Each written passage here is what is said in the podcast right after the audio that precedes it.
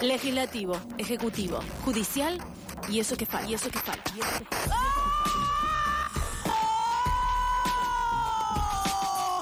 El cuarto poder.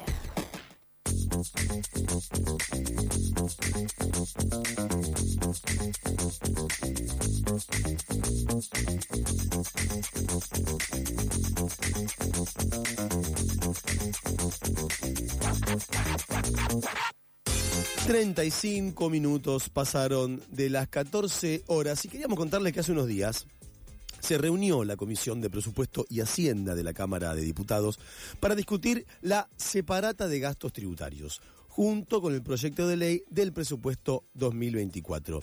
¿Qué es esta separata? ¿Qué implica en términos concretos en la economía de nuestro país?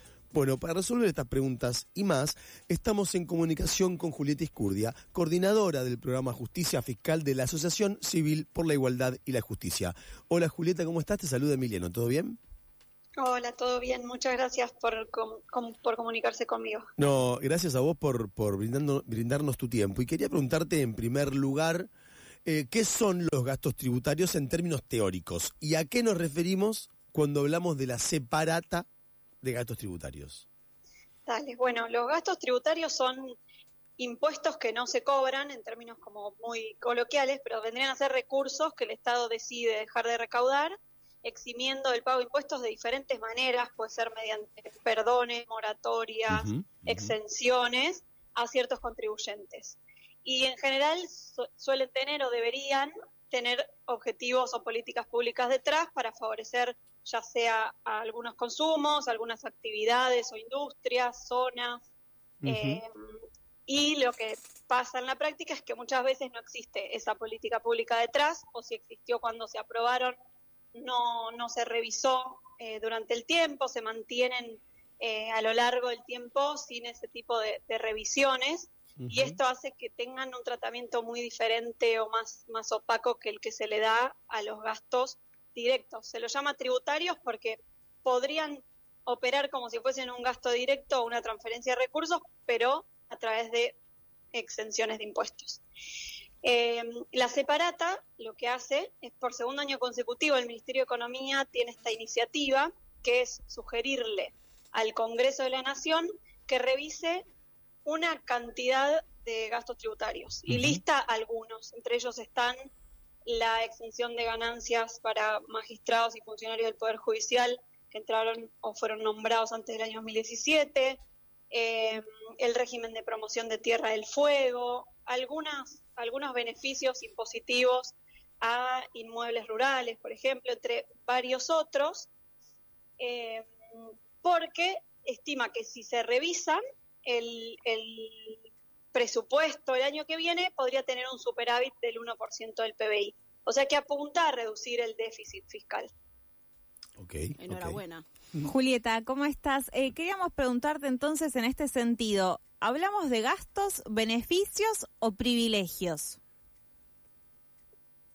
Sí, el tema es así. Si, mm, o sea, algunos gastos tributarios pueden ser buenos cuando tienen fines que apuntan a, a garantizar la igualdad o la equidad eh, en- entre toda la sociedad y, y pensar a que todos soportemos de la misma manera, de acuerdo a nuestra capacidad de pago, eh, los impuestos. Lo que nos pasa en nuestro país es que muchos de estos beneficios se convierten en privilegios o les decimos privilegios porque benefician a una minoría de altos ingresos.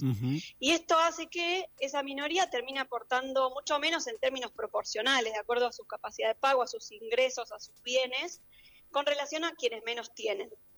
Eh, ahí el ejemplo de impuesto a las ganancias de jueces y juezas es uno de los más claros, pero hay varios otros. Por ejemplo, en nuestro país no pagan impuestos a los bienes personales, los depósitos en entidades financieras, los inmuebles, los inmuebles rurales que están concentrados en sectores de altos ingresos y muchas veces también masculinizados. Eh, por ejemplo, un dato interesantísimo que trae la separata es que eh, solo con relación a inmuebles rurales que están localizados en el exterior y que no están pagando bienes personales, la titularidad se concentra en 450 personas. O sea, se está decidiendo en este contexto de, de- de, digamos, de, de una construcción fiscal importante seguir sosteniendo este tipo de beneficios. Por eso hablamos de privilegios. Claro. Decías recién que la quita de estos gastos implican un superávit fiscal o implicarían en realidad un superávit fiscal. Pero en términos concretos, para quienes entendemos poco de economía, ¿qué impacto tendría esto en, la, en nuestra economía, ¿no? en la economía de cada día de quienes habitamos la Argentina? Bueno, yo creo que el, el a ver, el principal aporte que haría poder revisar este tipo de beneficios es tener más recursos o una fuente de ingresos más sostenible. Los impuestos son la forma más sostenible y solidaria de aportar al financiamiento del Estado y en un país en el que la deuda pública es tan importante, digamos, en términos de las condicionalidades también que pone a la hora de decidir dónde invertir o a qué destinar los recursos, poder contar con más ingresos, que es lo que permitiría revisar estos beneficios, implicaría hacer un poco más sostenible ese financiamiento. Mm. Ahí, solo por, mencionarles algunos datos, el total de los gastos tributarios y otros beneficios impositivos representan un monto bastante considerable, es más del 25% de la recaudación de impuestos, el 4.7% del Producto Interno Bruto, y si queremos compararlo con, con el gasto directo, equivale a todo el presupuesto del Poder Judicial, todo el presupuesto del Poder Legislativo y de 15 Ministerios de Salud todo, todo junto, digamos. Obvio que no, no se pueden revisar todos, por ejemplo, ahí hay algunos em, gastos tributarios que se aplican sobre el IVA y que implican la devolución eh, del IVA sobre productos de, primera necesidad. Cuando, eso, cuando ese tipo de medidas están sectorizadas sobre quienes más necesitan de la intervención del Estado, hmm. eh, tiene sentido porque contribuyen a la equidad. Pero después hay muchos, al menos la, la mitad más o menos es lo que sugiere eh, o un poco menos en la separata del ministro de Economía, podrían revisarse. El tema ahí es que el rol del Congreso es fundamental, porque es a través del Congreso que se decide eh, en materia tributaria. Estamos hablando con Julieta Iscurdia, coordinadora del programa Justicia Fiscal de la Asociación Civil por la Igualdad y la Justicia. ¿Cómo estás, Julieta? Te habla Malu.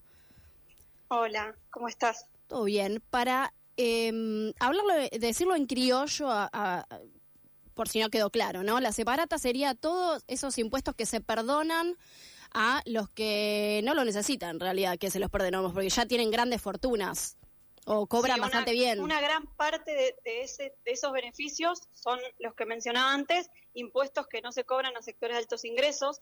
Después hay regímenes de promoción que se regulan o por otras leyes que no son las de los impuestos, como por ejemplo el régimen de promoción de la actividad minera, el régimen de Tierra del Fuego, el de Economía del Conocimiento.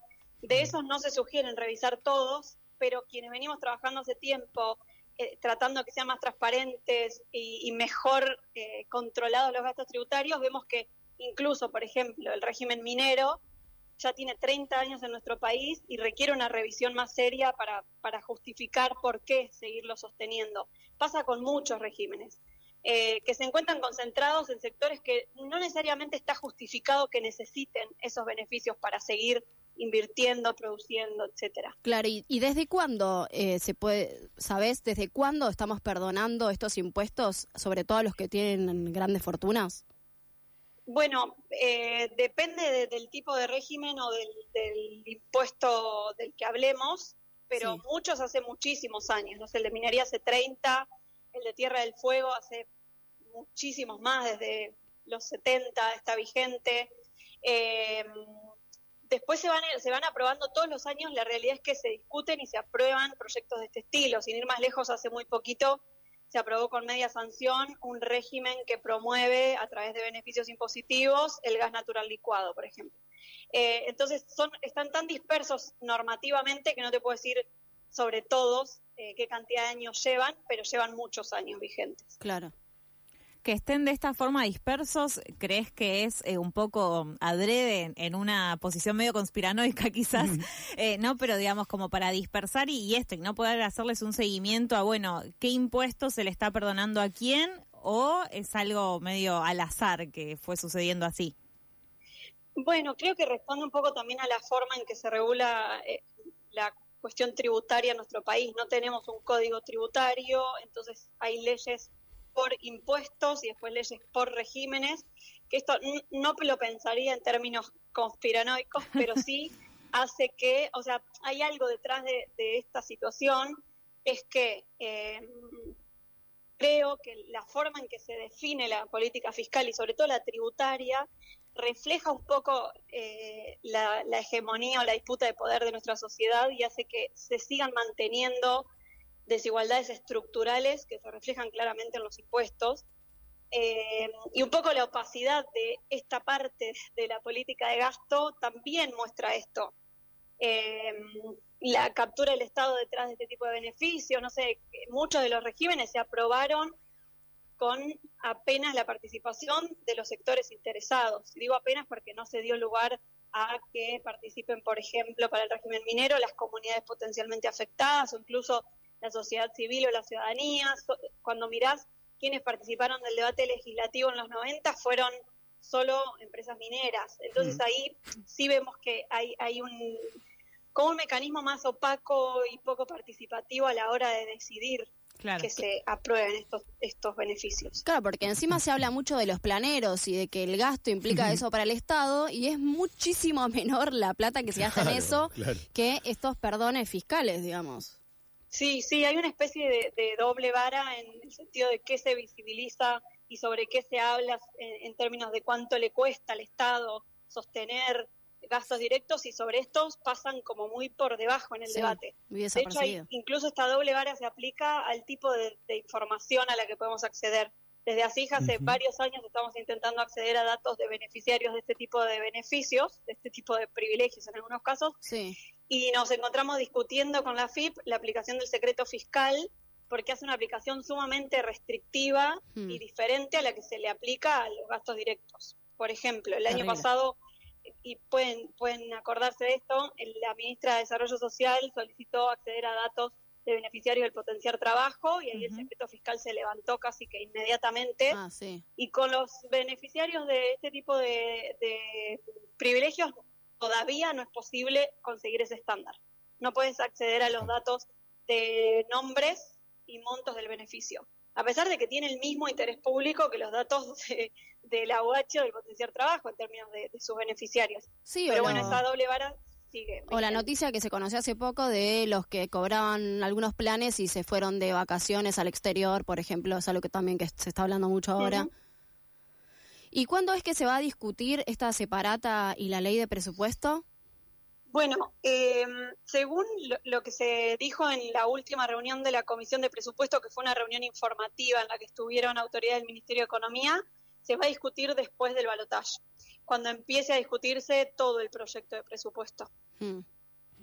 Miedo. Eh, ¿Cuál Sí, miedo, total. Primero y principal miedo. Eh, ¿Cuáles son las, las propuestas del espacio de trabajo fiscal para la equidad de la, de la SIG en, en materia impositiva? Bueno, eh, hay varias propuestas eh, sobre gastos tributarios en particular. Hay una que apunta a incorporar una reforma normativa en la ley de procedimiento tributario, retomando esto de que al no tener código tributario, esta sería la ley como marco para poner algunas pautas o buenas prácticas a la hora de aprobar este tipo de beneficios.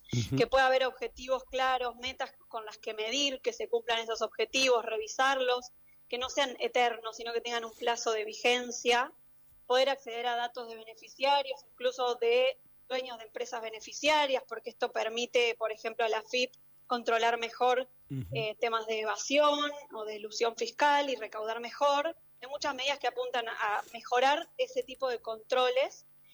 Eh, después también proponemos armonizar el secreto fiscal, que es una garantía que se le da a los contribuyentes para que no se publique ningún tipo de información sobre sus datos ni siquiera los más mínimos, como les contaba hace un rato, con el derecho a acceso a la información pública, que tiene que ver con la posibilidad de que la ciudadanía cuente con información para poder controlar cómo se gestionan los recursos.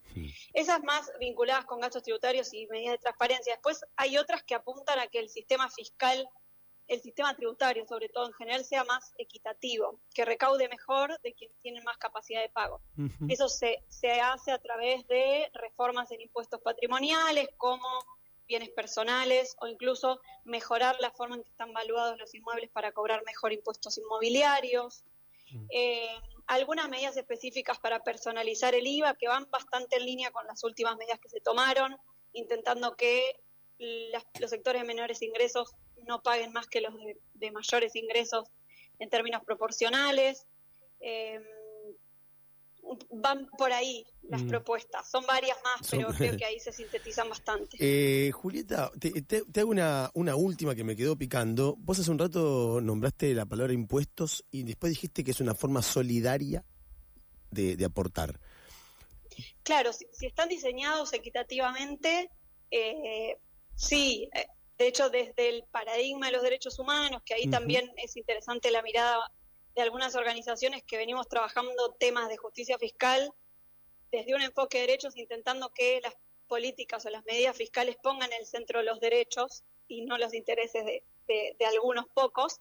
Eh, entonces, por eso hablamos de que es la, la forma más solidaria, porque podría permitir una redistribución más justa de las riquezas y de los ingresos y, no implica que todos tengamos absolutamente lo mismo, pero sí un piso mínimo de, oportunidades para acceder a los derechos en condiciones de igualdad. Y eso se puede lograr bastante bien a través de los impuestos y en Argentina y en el resto de los países de la región se está desaprovechando el rol igualador que puede tener la política fiscal. Hmm. Y para eso es importante. Y para eso es importante la regulación del Estado, ¿no es cierto? Exacto, exacto. Además hay algo detrás de, o sea, la posibilidad del Estado de controlar, de cobrar mejor los impuestos a quienes más tienen, que lo legitima también en su rol eh, de, a la hora de implementar políticas públicas. Si cuenta con más recursos y los gestiona eficientemente, es mucho más fácil también, eh, digamos, que la, que la sociedad en su conjunto viva vidas más dignas. Julieta, muchas gracias por tu tiempo. No, gracias a ustedes por el interés y, espero volvamos a conversar. Seguramente estaremos en contacto. Pasó así Julieta Escurdia, que es coordinadora ella del programa Justicia Fiscal de la Asociación Civil por la Igualdad y la Justicia. Vámonos, vámonos